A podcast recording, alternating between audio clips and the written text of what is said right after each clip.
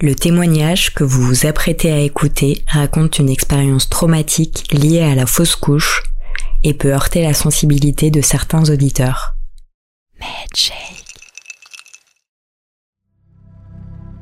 Quand on fait une fausse couche, bah, c'est rien que du faux. Non, c'est pas rien que du faux. C'est du vrai. C'est du vrai, on délivre juste la mort et on la délivre seule et on la délivre en ayant des contractions. Exactement comme une femme enceinte qui, elle, va donner la vie. Les mots permettent de nommer les choses. Ils traduisent la pensée, formalisent des concepts.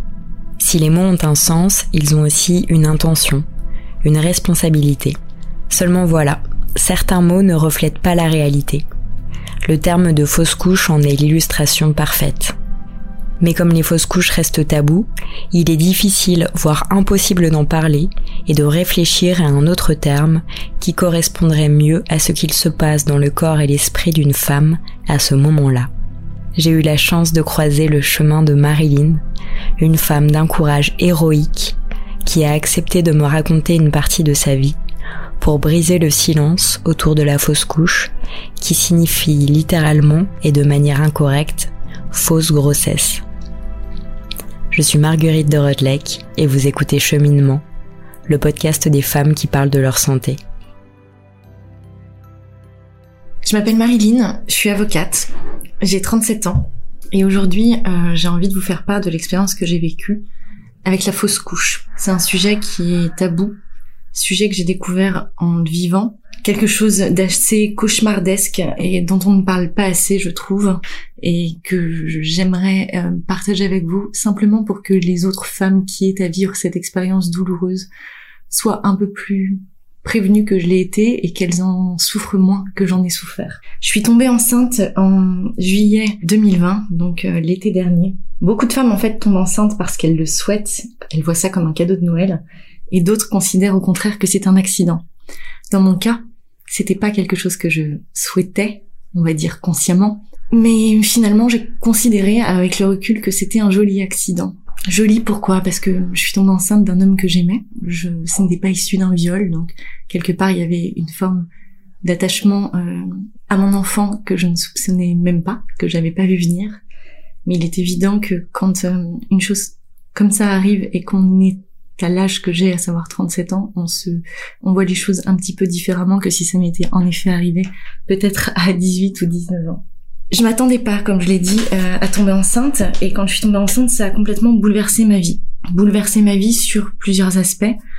Sur l'aspect psychologique, évidemment, sur mes aspirations personnelles, mais également sur ma façon de, d'appréhender la fausse couche et le rapport de la femme à la maternité parce que depuis que je suis enfant, comme beaucoup d'entre vous, euh, j'en ai un rapport très, j'ai avec la maternité un rapport assez distant. Je, je lis des choses, j'entends des choses à l'école, mais en fait finalement, tant qu'on l'a pas vécu, c'est quelque chose qu'on peut pas vraiment comprendre. Le jour où je suis tombée enceinte, en tout cas le jour où j'ai compris que j'étais enceinte, c'est un jour qui restera gravé dans ma mémoire pour plusieurs raisons, parce que parce que je m'y attendais pas, parce que j'ai pas su quoi faire, je me souviendrai toute ma vie que j'ai couru à la pharmacie, j'ai senti mes, mes seins en fait gonfler, j'ai eu mal. Et d'un coup d'un seul, je me suis dit, mon Dieu, je suis sûre que je suis enceinte. Et ce moment-là, il reste gravé pour moi dans ma tête parce que, parce que j'ai été prise de panique.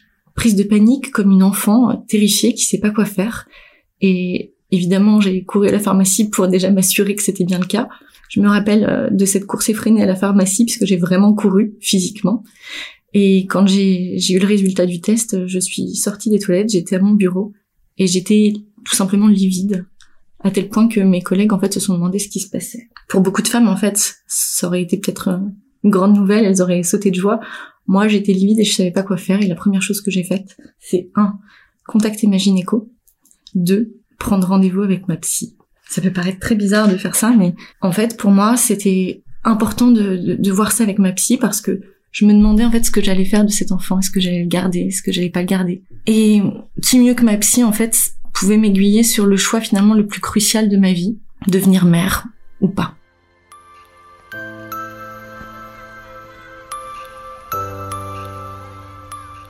J'ai vu ma psy et en à peine deux heures de temps, je suis ressortie de là en comprenant quelque chose sur moi-même que j'avais sans doute jamais vu. Avec 37 années de vie, j'avais pas compris ça. C'est que porter la vie, finalement, ça nous chamboule si profondément. On ne peut pas résister, en fait, à la vie qu'on porte en soi. J'entends par là que ça m'a fait voir tout à fait différemment, depuis que j'ai porté la vie, le rapport à l'avortement. Je pensais que l'avortement, c'était quelque chose, une décision qu'on avait assez facilement en tant que femme. Et maintenant que j'ai porté la vie, je, je, peux dire avec certitude que finalement, j'ai beaucoup de respect pour les femmes qui arrivent à avorter après avoir porté un enfant parce que c'est une décision qui doit être extrêmement douloureuse et difficile et je ne doute pas qu'en fait, quand elles prennent cette décision, elles le prennent vraiment leur âme et conscience avec leur tripes. Et je me suis rendu compte que dans le cas dans lequel j'étais, moi, en fait, finalement, c'était même pas une possibilité qui pouvait s'offrir à moi. Parce que cette vie qui grandissait en moi, que je sentais, que j'ai senti très très rapidement parce que j'ai vu mon corps changer à une vitesse grand V, m'a bouleversée si profondément que finalement la question se posait même plus. Alors évidemment, je vais vous parler non pas que de la grossesse, mais évidemment de ce qui m'est arrivé avec la fausse couche. Alors à partir du moment où j'ai décidé finalement de, de garder euh, mon bébé, j'ai vu mon corps se transformer, mais se transformer vraiment énormément plus que, que mes copines autour de moi. C'est-à-dire que j'ai vraiment vu euh, au bout du premier mois mon, mon ventre qui, qui a vraiment complètement bumpé.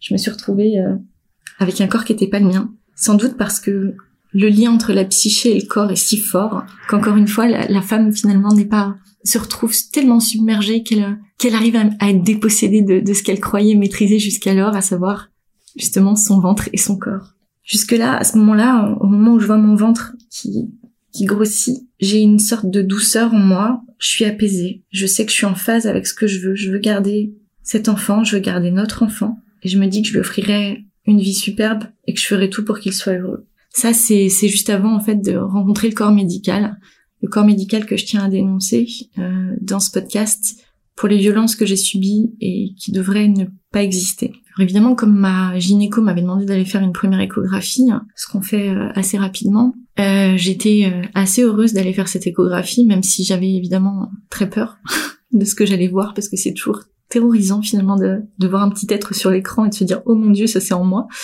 Mais je vais à cette échographie comme souvent, je, me dis, je suis dans les mains du corps médical, il faut faire confiance.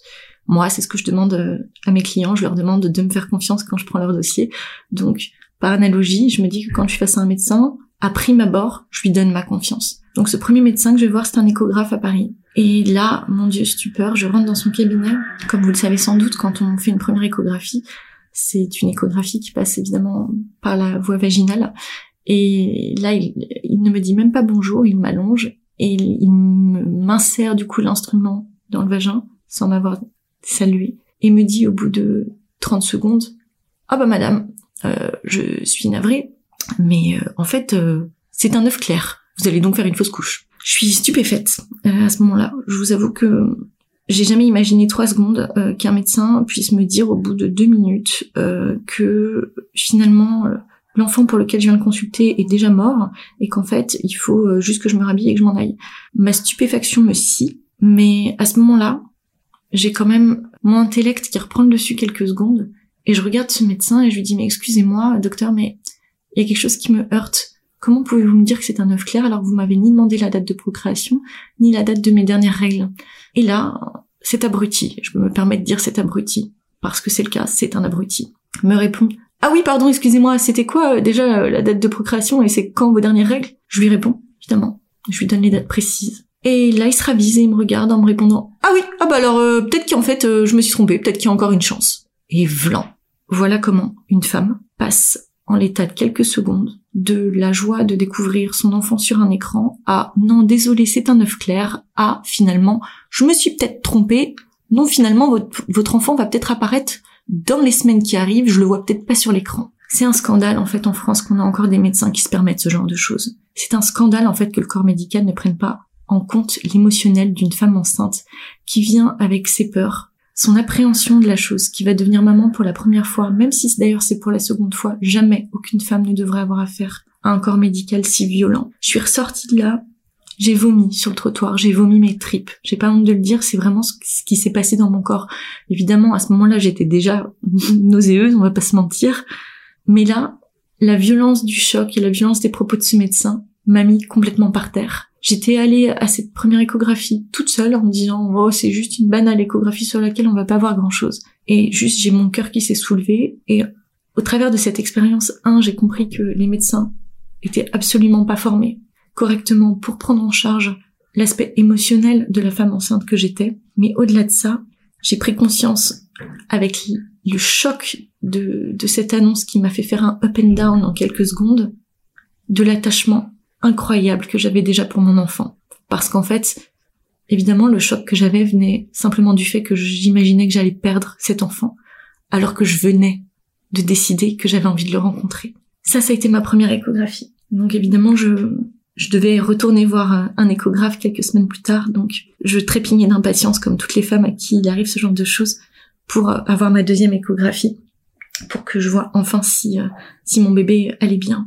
Et là, c'était en plein mois d'août, donc on est en été, et c'est compliqué d'avoir une échographie, ce d'autant que je partais dans le sud. Mais je réussis à évidemment avoir un, un rendez-vous avec une sage-femme dans le sud de la France. Cette fois, je décide évidemment de pas y aller seule parce que j'ai été trop traumatisée la première fois j'ai euh, mon meilleur ami qui vient avec moi, qui me tient la main, qui me tient la main et, et cet échographe euh, à qui je fais part de, de, du drame que j'ai vécu lors de la première échographie est beaucoup plus soigneux. Il fait très attention à la façon dont il me traite et avec grand bonheur, il m'annonce que mon bébé va bien et qu'on entend le cœur battre et que il est désolé de ce que j'ai vécu.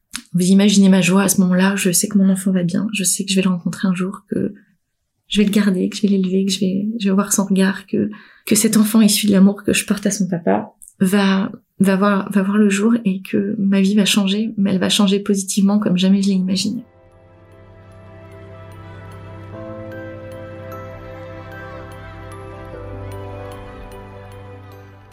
Je fais mes vacances dans le sud de la France avec mes amis qui m'entourent, qui prennent tous soin de moi, grand soin de moi parce que j'ai des amis assez formidables. En rentrant à Paris, euh, je perds un peu de sang et j'ai mes seins qui me font beaucoup moins mal. Je sens que ils sont moins durs qu'avant, que les signes de la grossesse sont affaiblis. Ça m'inquiète énormément. J'appelle ma gynéco qui me dit d'aller d'aller consulter, d'aller à l'hôpital Trousseau qui est très réputé. Et c'est vrai, cet hôpital a un service qui est assez formidable. Enfin, formidable sur la prise en charge physique. Mais ce qui s'est passé là-bas n'était pas non plus euh, glorieux. Donc je, je vais euh, je vais à l'hôpital Trousseau je m'y rends très très vite. Je suis donc à ma troisième échographie. Et à cette troisième échographie, on m'annonce euh, que euh, tout s'est arrêté, que ma grossesse est arrêtée, que je, fais une fausse couche, que je vais perdre mon bébé. Et donc là, c'est un nouveau choc psychologique pour moi. Je suis pas du tout préparée. Et euh, je suis stupéfaite. Et la première question que je pose à cette interne qui est en face de moi, c'est d'accord, et qu'est-ce que je dois faire? Parce que je me rends compte que concrètement, bah, on m'a jamais parlé de la fausse couche, je sais pas comment ça se passe. Qu'est-ce que je dois faire? Qu'est-ce qui va se passer? Qu'est-ce que mon corps va faire? Et l'interne me répond, bah c'est simple, madame, vous avez deux options. Soit vous prenez un cachet pour expulser votre enfant. Expulser votre enfant. Les mots sont lourds. Expulser mon enfant. L'image me terrifie.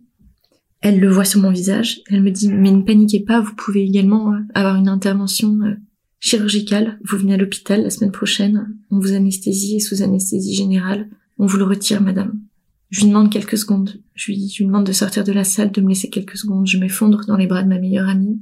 Et quand l'interne rentre, je lui dis que je peux pas prendre la responsabilité, moi, d'avaler un cachet qui va faire qu'on va expulser mon enfant. Je peux pas être responsable du fait que parce que j'ai mis quelque chose dans ma bouche et dans mon corps, parce que j'ai ingurgité quelque chose volontairement et consciemment, mon enfant va se détacher de moi. Cette décision m'est impossible.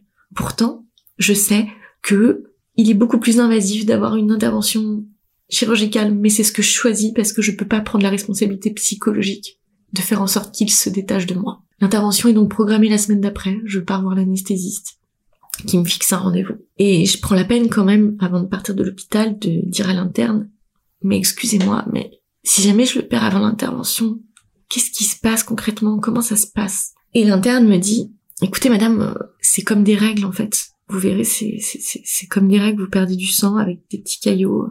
Et naïvement, je lui demande juste, mais est-ce que ça fait mal? Elle me dit, non, non, ça fait, ça fait pas plus mal que des règles. Voilà, je repars avec ces informations.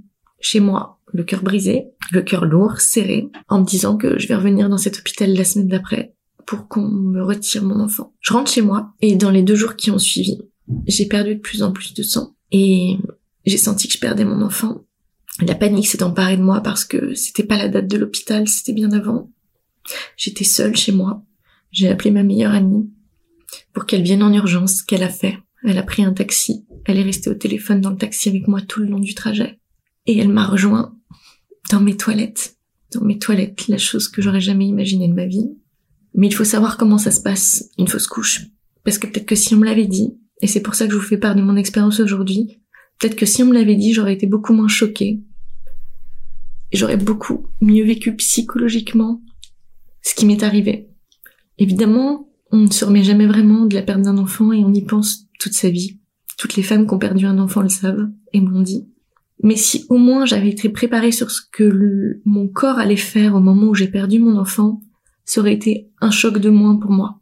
Alors, je vais vous raconter ce que fait le corps quand on perd un enfant. On a des contractions. On a des contractions, ce que j'ai découvert ce jour-là. Je pensais pas que mon corps allait avoir des contractions pour la simple et bonne raison que cette interne ne me l'avait pas dit. Elle m'avait dit que c'était comme des règles. Or, je suis navrée, mais moi, quand j'ai mes règles, j'ai pas de contractions. Là, j'ai eu des contractions d'une violence inouïe. Je suis restée trois ou quatre heures sur les toilettes avec ces contractions avec ma meilleure amie qui me serrait la main et qui me donnait des serviettes chaudes pour que je les mette sur mon ventre. Et les contractions, évidemment, qu'est-ce que ça déclenche? Ça déclenche la perte de cette poche qui s'est créée en vous et qui contient votre enfant. Et cette poche, malheureusement, je l'ai vue. C'est pas des caillots de sang que j'ai, j'ai vu, c'est pas des règles. C'est une poche qui est tombée de moi et qui est restée, qui est restée collée à moi, qui, pendait de mon propre corps et, et j'avais jamais, dans mes pires cauchemars, imaginer une chose pareille. Et j'avais jamais imaginé ça pour une simple et bonne raison. C'est moi qui suis avocate, je suis vraiment attachée au sens des mots. Et le mot fausse couche pour moi, ni ce qui m'est arrivé parce que évidemment dans, l'inconscient collectif, quand on dit fausse couche, il y a le mot faux dedans. Et faux, c'est pas avoir une poche qui se détache de soi et qui pend avec la vie qu'elle contenait dedans. J'ai été dans un état de choc absolu de vivre ce cauchemar-là sans avoir été préparée et je me suis retrouvée complètement désarmée parce que je savais pas ce que je devais faire et cette poche restait et elle pendait et je, devais prendre la responsabilité tout ce que j'avais tout ce que j'avais refusé de faire quand l'interne me l'avait proposé à l'hôpital là je devais prendre la responsabilité finalement de détacher cette poche de moi pour qu'elle tombe ce qui est ce qui est absolument horrible quand on y pense et c'est très intime ce que je vous raconte et j'ai parfaitement conscience de l'intimité de mes propos. Mais je les partage parce que, parce que j'aurais aimé, en fait, que ma maman ou que le corps éducatif, lorsqu'on a l'éducation sexuelle à l'école, mes tantes, je ne sais pas, les femmes autour de moi me parlent de ça et m'expliquent ce que, ce qu'est une fausse couche pour pas que j'imagine bêtement comme je l'imaginais avant, qu'en fait, quand on fait une fausse couche, bah, c'est rien que du faux. Non, c'est pas rien que du faux. C'est du vrai. C'est du vrai, on délivre juste la mort et on la délivre seule et on la délivre en ayant des contractions. Exactement comme une femme enceinte qui, elle, va donner la vie. La seule différence, c'est que quand vous, faites une fausse couche, vous délivrez la mort toute seule, vous la délivrez dans vos toilettes, vous n'avez pas été préparé psychologiquement, et non seulement vous avez mal dans votre corps, mais vous avez mal dans votre cœur parce que vous êtes en train de perdre l'enfant sur lequel vous avez projeté votre nouvelle vie, l'enfant que vous aimez déjà. Et ça vous bouleverse à un point tel que j'aimerais que la parole des femmes se libère sur ce point pour que plus aucune femme après moi ait à vivre ce genre de choses. C'est peut-être utopique, mais en tout cas c'est ce que j'aimerais. J'aimerais ça pour la génération d'après.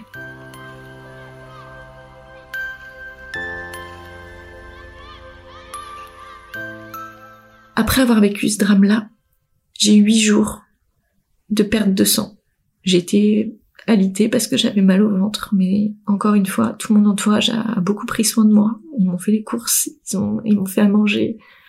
Ils ont vraiment été absolument parfaits et c'est hyper important d'avoir un entourage solide dans ces moments-là.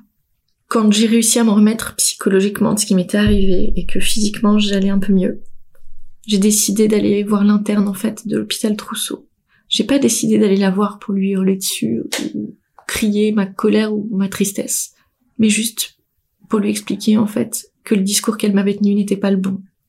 Je l'ai fait parce que moi, J'ai toujours considéré en tant qu'avocate que j'apprends énormément de la part de mes clients. Mes clients me remettent en question, mes clients me font des retours, m'encouragent sur certaines voies et me disent que j'aurais pu faire mieux sur telle autre. Et il est toujours important de partager son savoir avec l'autre et faire en sorte que le professionnel s'améliore. Et c'est dans ce but-là que je suis allée la voir. Quand je suis arrivée à l'hôpital, j'ai demandé à la voir. L'administration au début a un peu refusé et j'ai insisté pour la voir en disant que je devais absolument lui parler. Elle m'a reconnue. Et quand je lui ai expliqué ce qui s'était passé et que je lui ai dit écoutez, je suis désolée, mais vous pouvez pas dire ça aux femmes qui vont passer après moi. Vous pouvez pas leur leur dire qu'en fait c'est comme des règles, leur dire que euh, elles perdent juste du sang parce que c'est pas le cas. Et à ce moment-là, à ce moment-là, je lui ai montré une photo en fait de ce qui m'était arrivé parce que oui, j'avais pris une photo pour l'envoyer à une de mes amies médecins pour être certaine que ce qui m'arrivait n'était était absolument normal pour une fausse couche. Et je peux vous dire que quand cette interne a vu la photo de la poche que j'avais perdue, elle s'est sentie extrêmement mal. Elle avait honte. Elle avait des larmes aux yeux. Elle s'est retrouvée très gênée. Elle m'a dit, je suis sincèrement navrée, madame. Je, je, je savais pas. Voilà. Ça, c'est la réalité du corps médical en France. Elle ne savait pas. Elle ne savait pas parce qu'elle, non pas parce qu'elle est bête, mais tout simplement parce que elle a lu la chose dans les livres et parce que ses supérieurs à l'hôpital lui ont pas dit en fait comment c'était. Peut-être même que eux le savent pas. C'est vrai que quand on l'a pas vécu, vu que c'est un sujet tabou, comment le savoir si personne n'en parle? Elle m'a promis, elle m'a déjà, elle m'a remercié, donc je tiens à remercier cette interne qui a eu finalement un accueil assez chaleureux quand je suis venue la remettre en question sur sa pratique professionnelle. Elle m'a remercié d'avoir eu le courage de venir la voir. Elle m'a promis qu'elle ferait attention sur les femmes qu'elle qu'elle aurait à traiter après moi et que son discours serait plus jamais le même. Moi, je lui ai juste demandé de me promettre de faire part de ce que je venais de lui dire à tous ses co-internes qui sont évidemment des jeunes étudiants en médecine pour que tous ces co-internes tiennent un discours adéquat aux femmes qui se présentent dans l'état dans lequel j'étais, pour que les autres n'aient pas à souffrir de la même chose dont moi j'ai souffert. Ça s'arrête pas là évidemment parce qu'une fois qu'on a fait une fausse couche, faut le savoir, on a d'autres rendez-vous médicaux parce que les médecins veulent s'assurer que vous avez encore un mot joli, vous avez tout évacué. On évacue un enfant. Alors là, vous retournez évidemment sur une table d'échographie. Autant vous dire qu'il faut vous accrocher en tout cas pour moi ça a été très compliqué parce que parce que je supportais plus de voir ces écrans. Je devais regarder l'écran et cette fois il était vide. Et c'était absolument terrible pour moi parce que le médecin se réjouissait en me disant c'est bon madame, vous avez tout évacué. Ça avait l'air de le réjouir de voir cet écran qui était vide. Alors que moi, j'avais le cœur brisé et que je ne cessais de pleurer devant l'écran et je tournais la tête pour ne pas le regarder. J'ai donc fait une quatrième échographie. Mais ça s'est pas arrêté là parce qu'à la quatrième échographie, il m'a dit que il n'était pas sûr que mon utérus soit tout à fait remis. Et que vu les problématiques que j'avais eues sur un plan médical antérieurement à cette grossesse, puisque j'ai fait l'objet de deux colonisations et que j'ai un utérus qui du même coup n'est pas en très bonne forme, euh, il m'a demandé de revenir à une cinquième échographie. J'ai donc fait, avec cette grossesse et cette fausse couche, cinq échographies. Elles ont toutes été plus difficiles les unes que les autres. Et je pense que si le corps médical avait été plus préparé pour mieux m'accompagner psychologiquement, il est évident que je serais pas sortie de ces échographies avec le même impact sur sur ma psychologie et je me serais bien mieux remis. Une fois qu'on a fait toutes ces échographies et qu'on retourne à sa vie normale, qui n'est plus normale puisqu'on a juste perdu l'enfant qu'on aimait.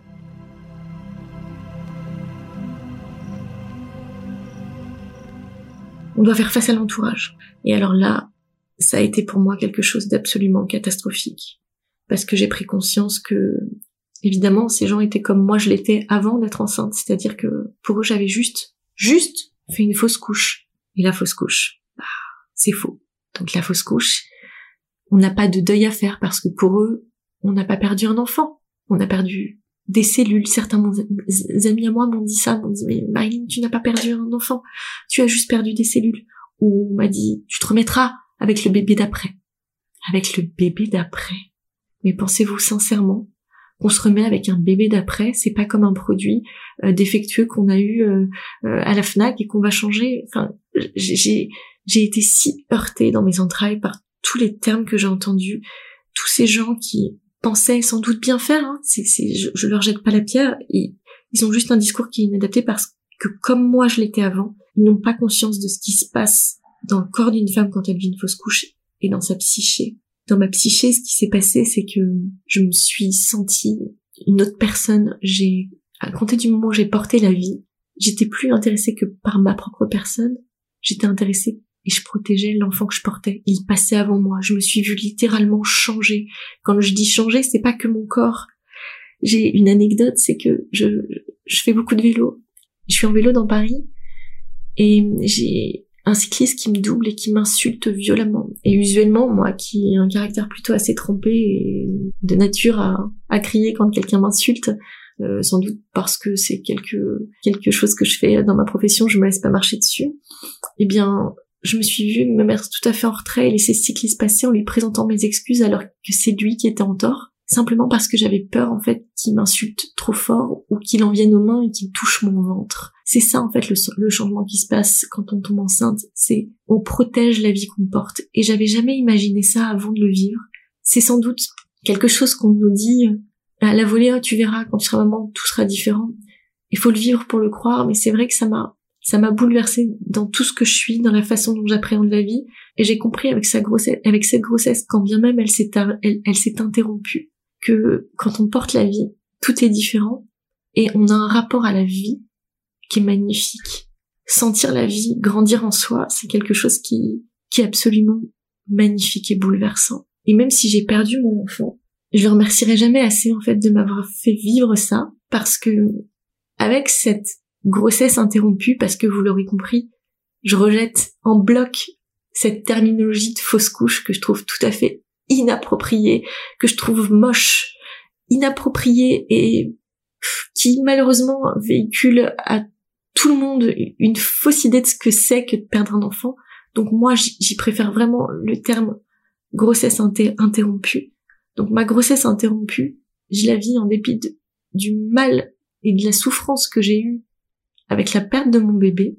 Je la vis comme un cadeau de la vie parce que ça, ça m'a permis de découvrir une partie de moi-même. Rien que pour ça, j'ai envie de remercier le papa qui m'a offert la possibilité de vivre ça. Évidemment, il ne l'a pas fait consciemment, mais finalement, en étant tombée enceinte d'un homme que j'aimais et en ayant vécu cette grossesse, j'ai découvert une partie de moi que je soupçonnais même pas et qui a fait de moi non pas une meilleure femme, mais juste une femme différente qui qui a compris juste que le sens de la vie, c'est pas juste procréer pour faire plaisir au patriarcat, c'est pas obéir à des normes, c'est juste ressentir, être dans son corps, ressentir les choses et être aligné avec ce qu'on ressent. Et, et depuis que j'ai vécu cette expérience, ça, ça m'a fait du bien.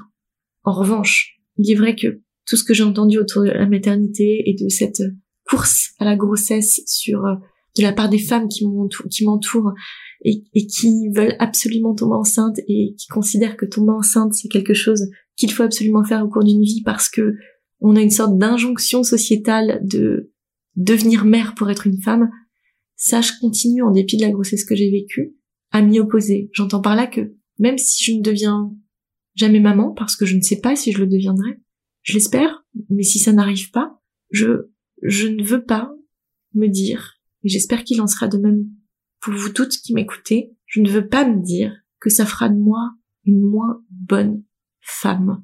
Parce que c'est pas ça qui nous définit. Certes, c'est une expérience absolument bouleversante et, qui nous fait découvrir une part de nous, mais c'est pas ça qui nous définit en tant que personne. Être une bonne femme pour moi, c'est juste être aligné avec ce qu'on est, avec ce qu'on ressent, avec qui on est, nos désirs, nos envies de bonheur et du coup aujourd'hui mes aspirations c'est un faire en sorte euh, d'être euh, d'être en effet aligné avec euh, avec ce que j'ai ressenti et ne pas le mettre de côté. Donc maintenant je, je continue à, à essayer de vivre en ayant perdu mon enfant. Deux j'ai envie pour les générations d'après et c'est vraiment important qu'on arrive à former les les jeunes femmes qui sont plus jeunes que nous et qu'on leur parle de ça simplement pour qu'elles comprennent que faire une fausse couche c'est pas c'est pas un raté, c'est pas quelque chose qu'on a raté, c'est pas ça fait pas de nous des, des femmes qui qui sont moins bonnes que celles qui arrivent à enfanter. Loin de, loin, loin de moi cette idée aujourd'hui de, de penser que je suis moins moins valuable que qu'une autre femme. C'est juste le corps et la vie qui décident les choses et et c'est important vraiment pour les générations d'après qu'on ose parler de ça, qu'on ose parler des violences médicales et qu'on ose parler du rapport à la maternité.